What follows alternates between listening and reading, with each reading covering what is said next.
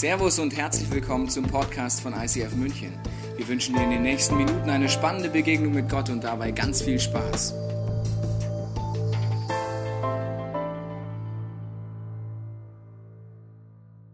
Wir haben heute einen besonderen Sonntag und das nicht nur, weil heute Pfingstsonntag ist, sondern auch, weil wir ein besonderes Thema vorbereitet haben.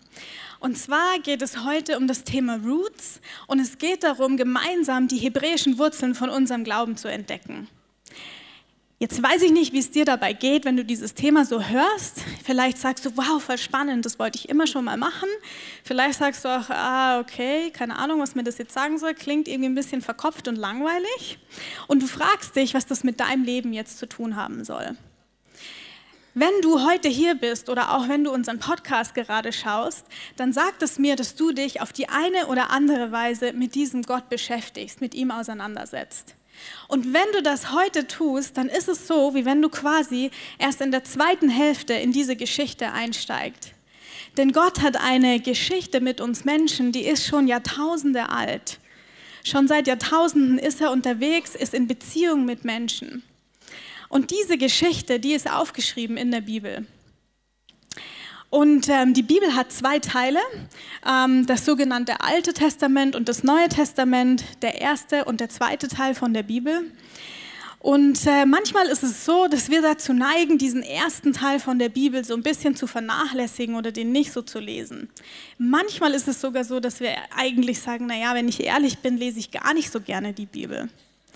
Wenn das der Fall ist, dann ist es so wie in einem Film, in den du erst zur Hälfte reinkommst. Ich war letztens in einem meiner absoluten Lieblingsfilme, äh, denn ich oute mich, ich liebe Actionfilme, das ist absolut meins. Und äh, deswegen war ich in Fast and Furious 8. Hat den noch jemand gesehen außer mir? Okay, ich stehe in der richtigen Ecke, ein paar Leute mehr als letztes Mal. Okay. Fast and Furious, ein paar meiner absoluten äh, Lieblingsfilme bin ich quasi aufgewachsen damit. Und ich wollte mir also den achten Teil anschauen. Und das Problem ist, ich bin in der ersten Hälfte vom Film eingeschlafen. Ja, genau. Und dann bin ich wieder aufgewacht und was passiert ist, ich konnte den Film überhaupt nicht mehr genießen, denn ich habe mich die ganze Zeit nur noch geärgert, denn ich habe überhaupt nichts mehr verstanden. Ich habe nicht kapiert, was eigentlich das Problem gerade ist. Ich habe nicht verstanden, wie sie in die Situation jetzt reingekommen sind. Ich habe am Ende das Happy End auch nicht verstanden, weil ich die Lösung irgendwie nicht kapiert habe, denn ich wusste ja gar nicht, was das Problem ist. Also habe ich mich den Rest vom Film nur noch geärgert, dass ich jetzt meinen Lieblingsfilm nicht genießen kann, weil ich einfach nicht verstehe, was auf der Leinwand gerade passiert. Und manchmal ist es in unserem Glaubensleben auch so. Manchmal ist es so, dass wir uns heute und jetzt mit Gott beschäftigen und wir haben vielleicht so eine Perspektive, ich und Gott und mein Leben. Und wenn wir die Geschichte nicht kennen, die Gott mit der Menschheit hat, dann ist es so, wie wenn du im Kino erst zur Hälfte in den Film reinkommst und du hast vielleicht keine Beziehung dann zu diesen Charakteren, die du in dem Film siehst. Du kennst die Story nicht und irgendwie siehst du zwar, was auf dieser Leinwand abläuft, aber verstehen tust du es nicht so richtig. Und in unserem Glaubensleben ist das dann oft der Punkt, wo wir Fragen an Gott haben oder auch Anklagen an Gott haben und sagen, Gott, ich verstehe dich nicht. Wieso verhältst du dich so? Und deswegen hast du heute hier in dieser Celebration eine einmalige Chance. Wenn du heute hier bist und du würdest dich als Christ bezeichnen und sagst, ja, ähm, ich bin mit diesem Gott unterwegs, ich kenne den schon eine Weile, dann hast du heute die Chance, dein Gottesbild zu erweitern und es zu ergänzen um Facetten, die du vielleicht noch nicht kennst. Denn unser Glaube hat hebräische Wurzeln. Die ganzen Autoren von der Bibel sind alle Juden. Jesus im Übrigen war auch ein Jude. Und die Bilder, die in der Bibel benutzt werden, auf denen unser Glaube fußt, das sind Bilder aus der hebräischen Kultur heraus. Und du kannst dich heute entscheiden zu sagen, ja Gott, ich lasse mich ein auf dieses Abenteuer, dich besser kennenzulernen. Wenn du heute hier bist und du sagst, also ganz ehrlich, mit Gott und Glauben kann ich jetzt noch nicht so viel anfangen. Ich bin hier irgendwie mehr zufällig gelandet oder vielleicht wurdest du eingeladen, dann hast auch du heute eine einmalige Chance. Denn stell dir vor, es wäre wahr, dass Gott Geschichte mit der Menschheit schreibt. Stell dir vor, seine Geschichte mit uns als Menschen, aber auch mit dir ganz persönlich wäre so eine Heldenreise. Stell dir vor, er hat einen Sinn und eine Bedeutung für dein Leben und er ist daran interessiert, dich persönlich zu kennen. Wäre das nicht unglaublich krass und wunderbar? Ich glaube, dass du heute die Chance hast, herauszufinden, ob das stimmt. Und ich möchte gern zu Anfang mit dir einfach beten. Und wenn du möchtest, betest du einfach innerlich mit. Gott, ich danke dir, dass du ein Gott bist, dem es zuallererst immer um mein Herz geht und um Beziehung zu mir. Und es ist so eine Ehre, dass du sagst, du willst mich kennen und ich darf dich kennen. Und Gott, du weißt aber auch all die Dinge, die mir manchmal da im Weg stehen, die, ja, die Facetten an dir, die ich nicht verstehe, die Dinge, die mich irritieren manchmal an dir. Und Jesus, ich bitte dich, dass du mir heute hilfst, über diese Dinge drüber zu steigen. Ich entscheide mich heute, diese Dinge jetzt beiseite zu, lesen, zu legen und dir zu erlauben, dass du mich überrascht. Ich will dich heute besser kennenlernen. Amen. Und ich habe dir für dieses besondere Thema heute einen Experten mitgebracht. Es ist ein Mann aus unserer Kirche, ähm, der mich persönlich sehr begeistert, weil ich von ihm unglaublich viel schon über das Wesen von Gott gelernt habe. Wenn ich mich mit ihm unterhalte, dann merke ich, das ist ein Mann, der wirklich eine Leidenschaft hat dafür, Gott immer besser kennenzulernen. Er ist auch einer der zentralen Leiter unserer Kirche. Er leitet unsere Gebetsteams, unser Roots-Team und auch unsere Business-Community. Und deswegen begrüßt bitte mit mir mit einem herzlichen Applaus den Manu Stege. Komm doch mal her, Manu.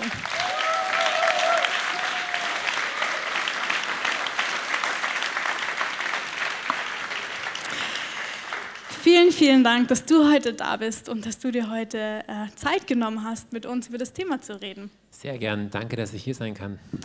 Ich habe zum Anfang einfach eine persönliche Frage an dich.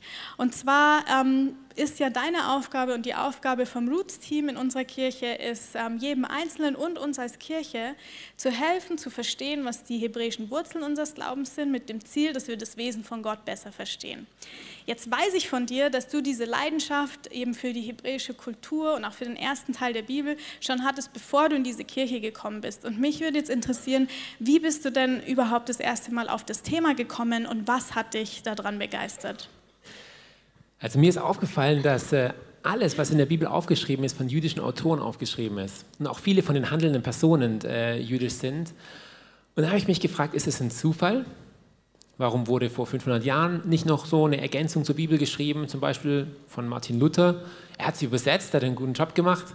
Und ähm, dann habe ich gedacht, okay, wahrscheinlich hat es irgendeinen Sinn. Gott hat irgendwas vor, was äh, er mir zeigen möchte, wenn ich mich damit auseinandersetze. Und dann habe ich äh, jüdische Menschen kennengelernt, ihre Sichtweisen, wie sie äh, Gott erleben und kennen und durfte auch selber mal nach Israel reisen. Und das hat mich wirklich in meinem Glauben vorangebracht, weil ich gemerkt habe, es gibt so viele Dinge, die ich vielleicht nicht verstehen kann.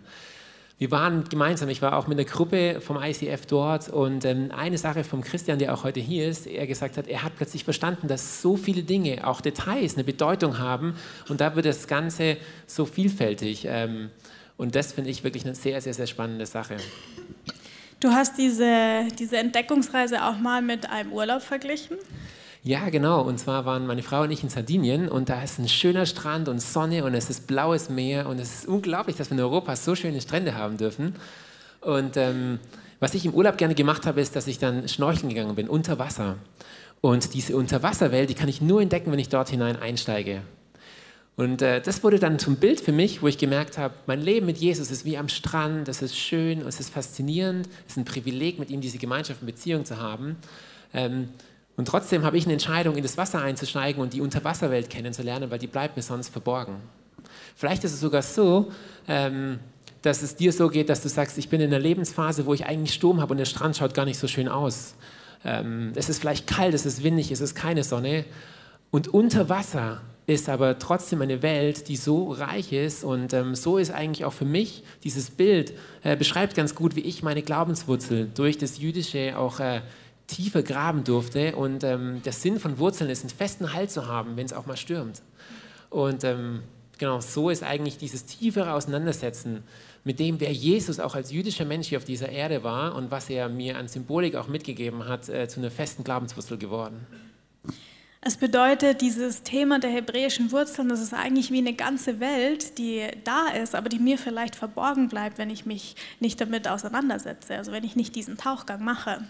Also für mich hat sich erst eröffnet, als ich mich damit aktiv auseinandergesetzt habe und auch vielleicht die eine oder andere Situation, wo ich Ängste hatte oder Vorbehalt hatte, dann irgendwie überwunden habe. Also ich kann mich da schon an zwei, drei Situationen ähm, erinnern, wo es mir zuerst fremd vorkam und erst praktisch Stück um Stück wurde es dann zu etwas, wo ich sage, stimmt, es ist ja, es darf ein Teil von mir sein, weil ich eingeladen bin. Kannst du vielleicht eine so eine Situation mal als Beispiel erzählen aus deinem persönlichen Leben? Was war denn für dich mal wie so ein Tauchgang? Also mein Leben äh, mit Gott hat sehr stark den Fokus gehabt, Gott, ich und mein Leben. Und ähm, als ich mich mit dem, mit dem ersten Teil der Bibel beschäftigt habe, habe ich gemerkt, es gibt so viel mehr. Gott ist ein Gott der Geschichte, er hat mit seinem Volk Geschichte geschrieben. Und ähm, ja, das Volk hat Fehler gemacht und Gott kommt trotzdem zum Ziel und er, er ähm, kann einfach zum Ziel kommen, auch trotz der Fehler. Und das wiederum auf mein Leben bezogen bedeutet, dass Gott auch trotz meiner Fehler in meinem Leben zum Ziel kommt. Und das ist für mich eine feste Glaubenswurzel geworden, wo ich gemerkt habe, in Herausforderungen, in Schwierigkeiten darf ich darauf vertrauen, dass Gott einfach größer ist.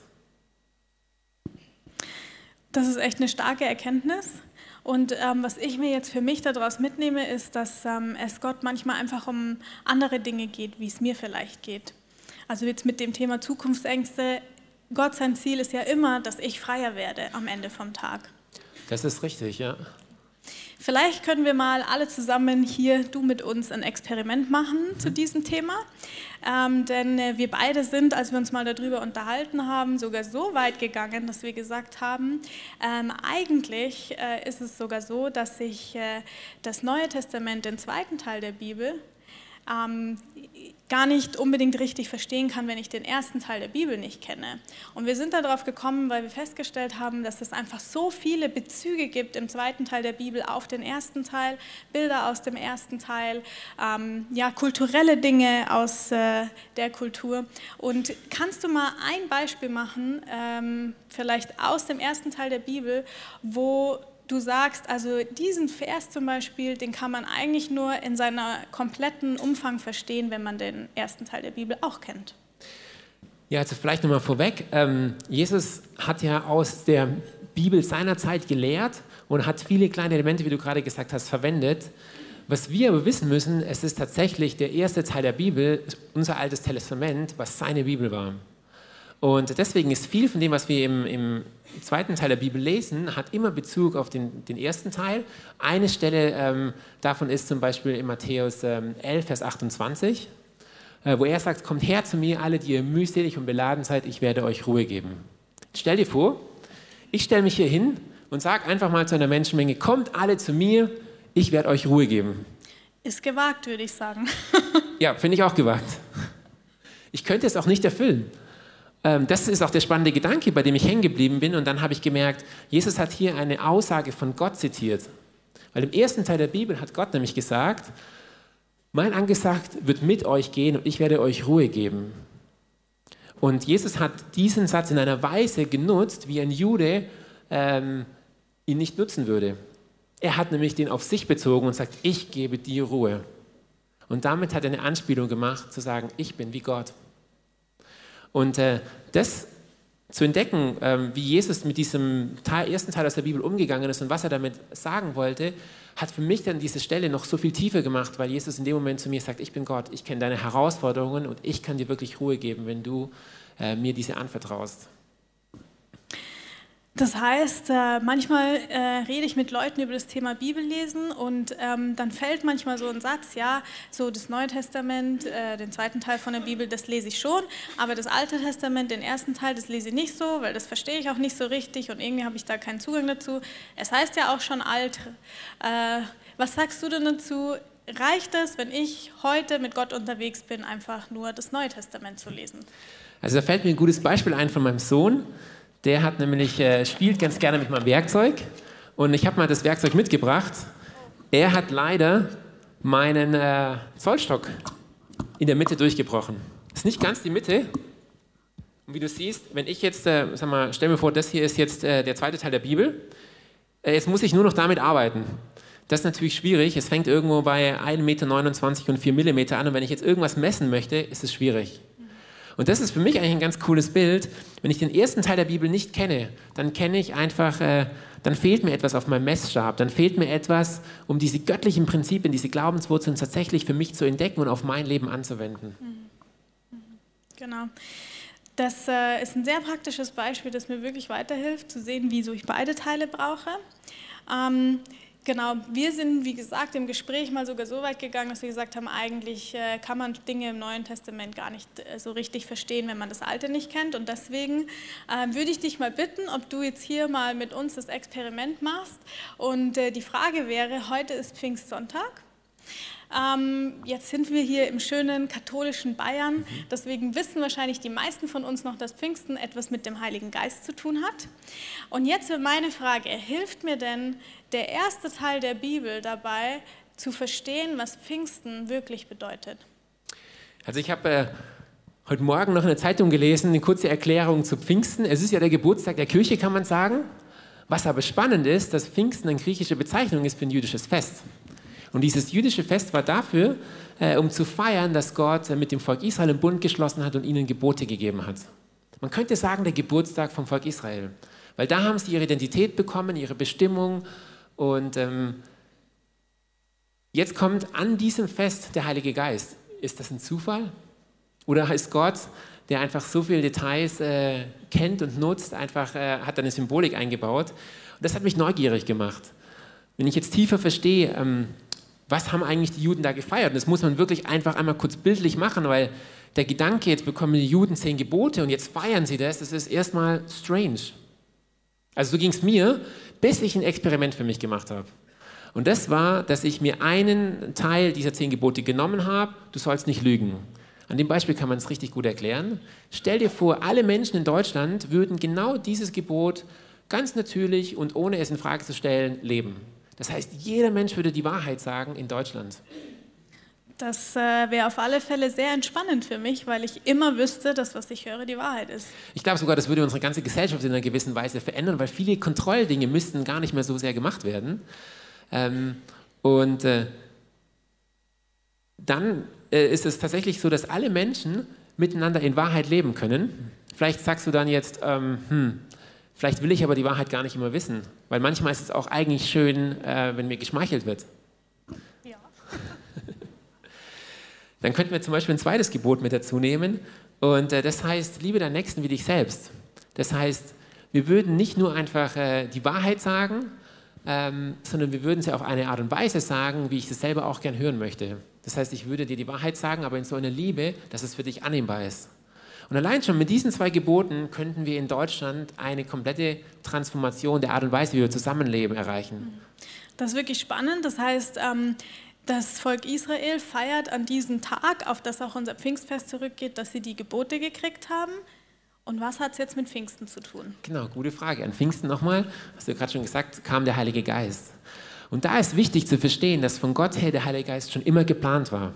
Wir können es uns zum Beispiel an einer Bibelstelle anschauen wo es heißt, und ich werde ihnen ein Herz geben und werde ihnen einen neuen Geist in ihr Inneres geben. Das heißt, hier redet Gott, dass er vorhat, den Geist zu geben. Den Geist in das Innere hinein und ich werde das steinerne Herz aus ihrem Fleisch entfernen und ihnen ein fleischernes Herz geben, damit sie in meinen Ordnungen leben und meine Rechtsbestimmungen bewahren und sie befolgen. Und sie werden mir zum Volk und ich werde ihnen zum Gott sein. Das heißt, das Ziel, was Gott damals schon zu Schavot gesagt hat, ich werde euer Gott sein und ihr werdet mein Volk sein, das hat sich nicht geändert. Aber Gott sagt, ich werde jetzt meinen Geist geben, der etwas in euch bewirkt, nämlich das, dass ihr diese Rechtsbestimmung und meine Ordnung tatsächlich leben wollt.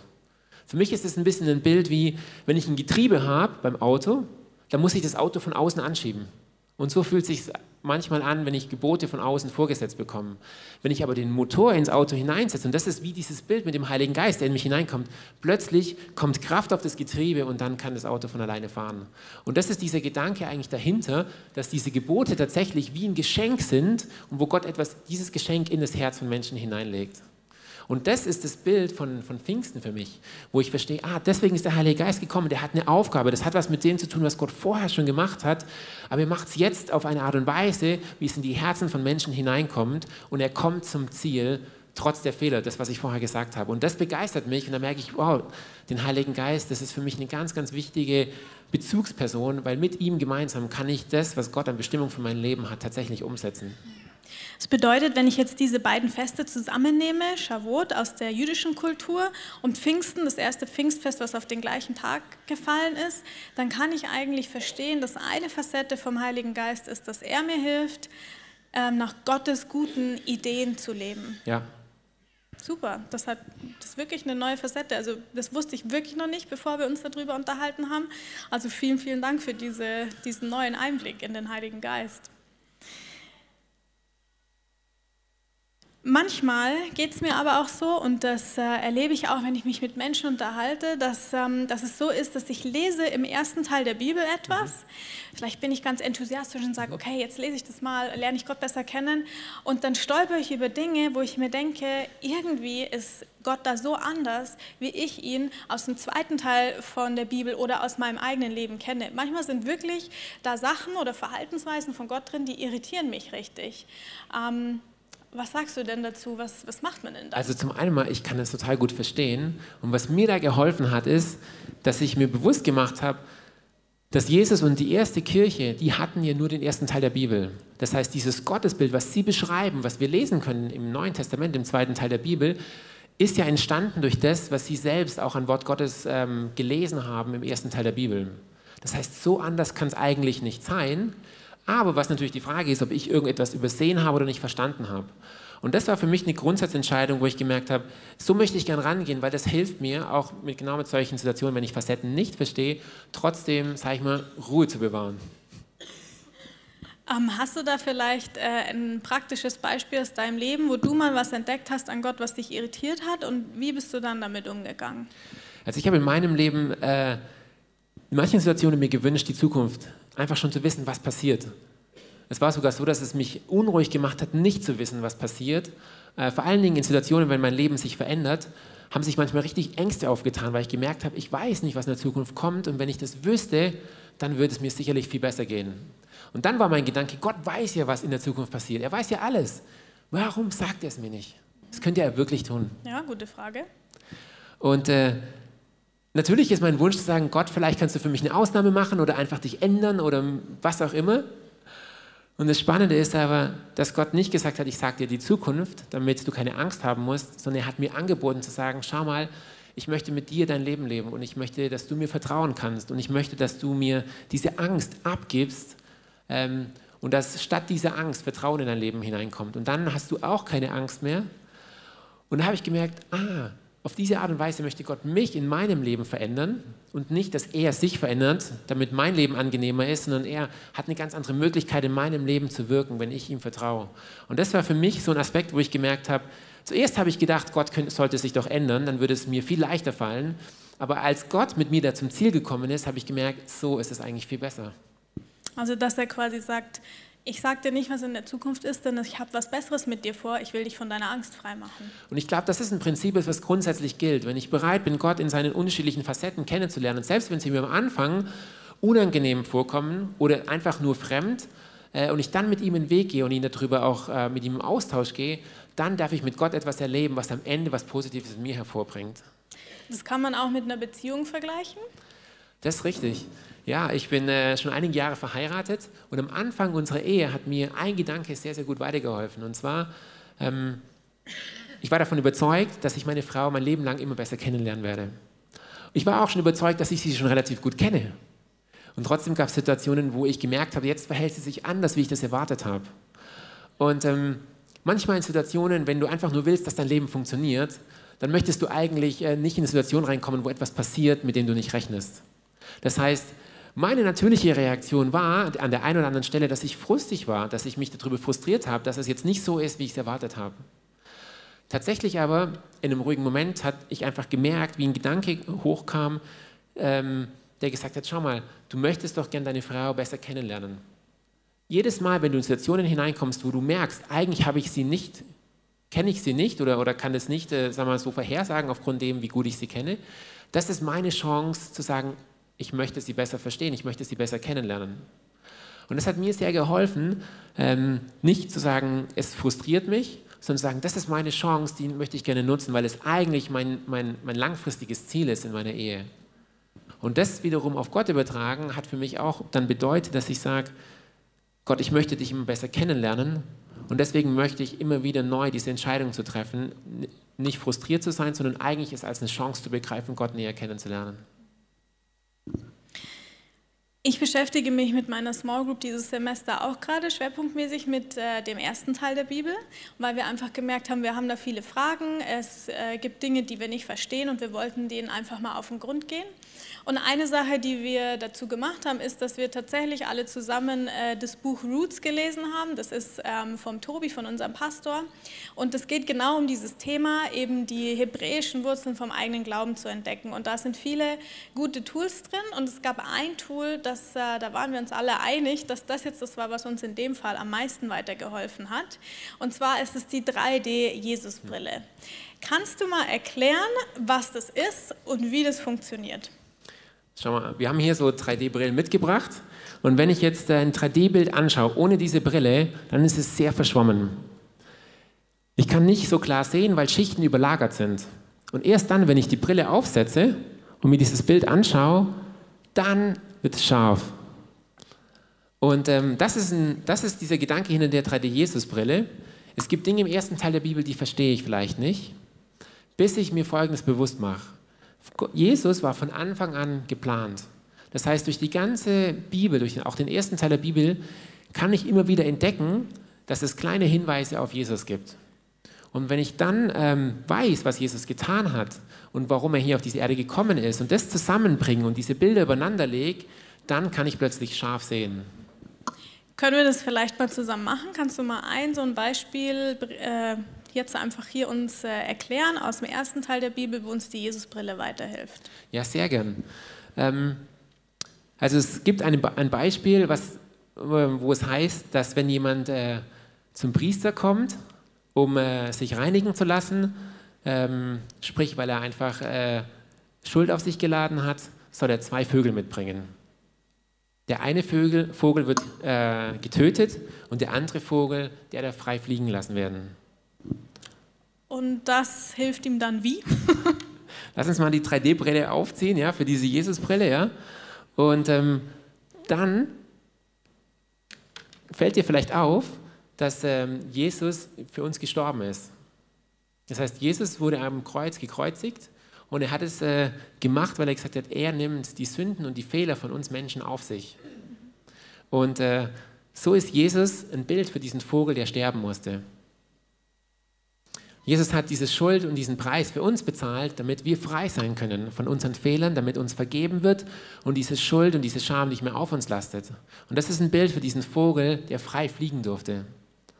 Und so wird diese kleine, das kleine Beispiel mit den zwei Vögeln zu einem Bild, was im Kern das ausdrückt, was Jesus Lebensbotschaft ist für uns, für dich und für mich. Dass er gestorben ist, damit ich frei sein kann. Genau. Das Spannende, was daran jetzt noch ist, ist zur damaligen Zeit, die Leute, die dieses äh, Opferritual mit diesen Vögeln gemacht haben, die wussten ja noch gar nichts von Jesus. Und da merke ich jetzt wieder, wie, wie faszinierend es einfach ist, dass Gott aber zu dem damaligen Zeitpunkt schon wusste, dass, äh, dass Jesus geplant ist und dass er nicht sich irgendwann einen Plan B überlegt hat und dann Jesus geschickt hat, sondern indem ich im ersten Teil der Bibel Jahrtausende vorher entdecke, hier ist ein Hinweis auf Jesus, heißt es für mich, es war schon immer Gottes Idee. Ja, genau. Dann habe ich noch eine letzte Frage an dich, Manu. Und zwar, wenn das Thema mich jetzt interessiert. Jetzt haben wir beide in dieser kurzen Zeit ja nur Dinge wirklich grob anreißen können. Aber wenn ich jetzt sage, das ist spannend, ich möchte wirklich mehr da eintauchen, ich möchte mehr Facetten von Gott entdecken und die hebräischen Wurzeln entdecken, was kann ich denn ganz praktisch tun? Gibt es da Tools, die ich benutzen kann? Also eine Sache hast du schon erwähnt, das Buch äh, Roots von Tobi, das eignet sich hervorragend, um selber oder mit der Small Group äh, auf die Entdeckungsreise zu gehen, Tools kennenzulernen, die ich dann für mich selber anwenden kann und ähm, so einfach einen Zugang zu finden für den, den ersten Teil der Bibel, wo auch nochmal viele Fragen äh, beleuchtet sind, die ich vielleicht sowieso selber schon habe, die dann dort auch im Buch mit aufgegriffen sind. Das ist wirklich eine ganz eine gute Möglichkeit. Eine zweite Möglichkeit ist, dass wir im nächsten Jahr wieder eine Israelreise machen werden als ICF München. Wir haben das schon gemacht und es ist einfach immer wieder faszinierend, mit Menschen nach Israel zu reisen, sich dort mit, mit Gott einfach auszutauschen über die Dinge, die wir in der Bibel lesen und die wir dort aber auch sehen, an den Orten zu sein, wo du einen Namen liest und sagst, ich verstehe diesen Namen nicht mal, dann bist du dort, dann setzt du dich mit der Bedeutung von den Namen auseinander, mit der geografischen Lage und plötzlich fängt alles an, so viel mehr Sinn zu machen. Das sind Möglichkeiten, die ich auf einer Israelreise habe, weil ich einfach dort bin.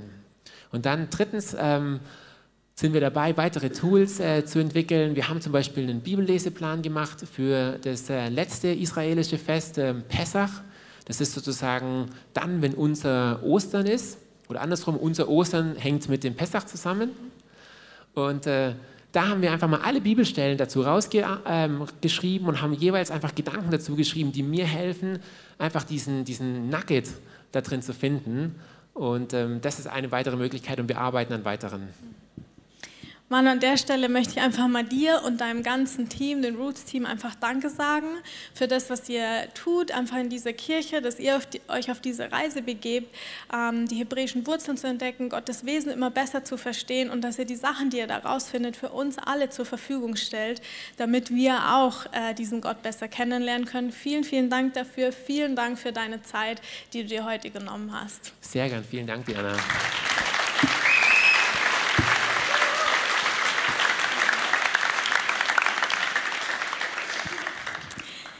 Ich habe dir am Anfang von dieser Celebration den Tipp gegeben, dass es Sinn macht, dieses Interview auf dem Beziehungsort zu hören. Dich immer zu fragen, Gott, was willst du mir persönlich heute sagen? Was heißt das für meine Beziehung mit dir? Und jetzt ist der Zeitpunkt, wo du dir das mit Gott gemeinsam überlegen kannst. Was heißt es denn für dein Leben? Was heißt es für deinen Glauben? Und vielleicht bist du heute hier und du sagst, ja, ähm, ich kenne diesen Gott, ich bin schon eine Weile mit ihm unterwegs, ich habe schon die eine oder andere Facette an ihm entdeckt.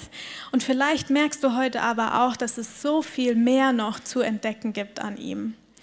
Und du kannst heute die Entscheidung treffen zu sagen, Gott, ich möchte dich noch besser kennenlernen. Ähm, du kannst sagen, ich gehe einen Schritt weiter. Diese eine Facette von dir, wo ich immer einen Bogen drumherum gemacht habe, weil die mir irgendwie unangenehm ist, die gehe ich jetzt an. Oder ich fange an, wirklich auch den ersten Teil von der Bibel zu lesen. Und ich sage dir heute, ich möchte dich besser kennenlernen. Das ist eine Entscheidung, die du gleich bei den nächsten Liedern für dich und Gott zusammentreffen kannst. Vielleicht bist du aber auch an dem Punkt in deinem Glauben, wo du sagst, ehrlich gesagt, bin ich schon ziemlich frustriert über Gott gerade. Ich habe gerade so ein Erlebnis, wo Gott sich verhält auf eine Weise, wo ich ihn nicht verstehe. Und ich einfach sage, wieso machst du das, Gott, so? Dann hast du heute auch eine großartige Möglichkeit. Und zwar, du hast die Möglichkeit, dich zu entscheiden, dich nicht frustrieren zu lassen von dem, was du gerade erlebst, sondern zu sagen, Gott, es ist eine Chance, dich besser kennenzulernen. Wenn du dich anders verhältst, als ich das von dir erwarte, dann kenne ich dich offensichtlich noch nicht gut genug. Und vielleicht merkst du, dass du eine bestimmte Anklage in deinem Herzen gegenüber Gott hast. Oder dass du vielleicht auch eine bestimmte Skepsis oder sogar eine Verachtung gegenüber diesem Thema der hebräischen Wurzeln hast oder gegenüber dem ersten Teil von der Bibel. Und ich glaube, dann ist es heute an der Zeit, deine Beziehung mit Gott wieder in Ordnung zu bringen. Du kannst heute eine Entscheidung treffen, einen Versöhnungsweg mit Gott zu gehen. Wenn du das bist, dann ist unser Gebetsteam jetzt gleich für dich da, in diesem Teil von dem Raum neben dem Eingang, wo du reingekommen bist. Und sie werden einfach mit dir beten, mit dir zu Gott gehen, damit du wie einen Neustart haben kannst. Und ihr könnt gemeinsam Gott fragen, Gott, wieso verhältst du dich so? Was möchtest du mir dadurch zeigen? Und vielleicht bist du heute auch hier und du sagst, ja, ganz ehrlich, mit dieser ganzen Gott- und Glaubensnummer, so viel kann ich eigentlich noch nicht damit anfangen. Ich weiß nicht, ob ich jetzt von mir sagen würde, ich kenne Gott. Es ist mir auch irgendwie ein bisschen fremd, das so auszudrücken. Und ich glaube, dass auch du dann heute eine einmalige Chance hast.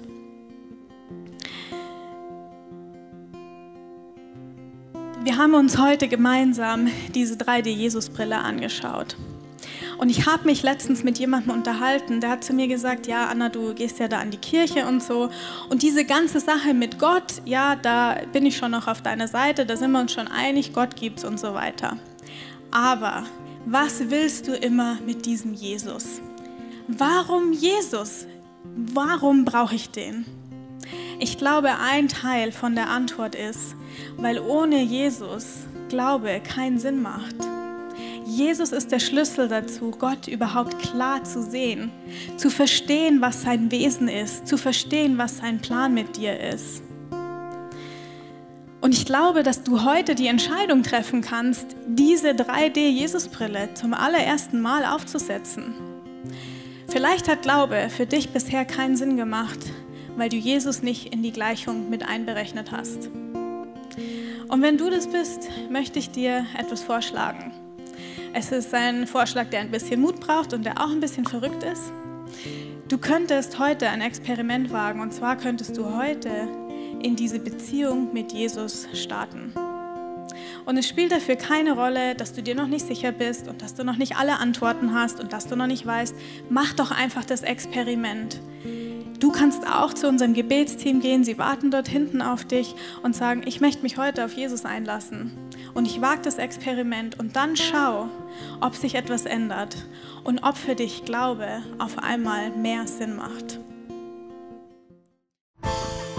Wir hoffen, dass dir diese Predigt weitergeholfen hat. Wenn du Fragen hast, kannst du gerne an info at icf-moenchen.de mailen und weitere Informationen findest du auf unserer Homepage unter www.icf-moenchen.de.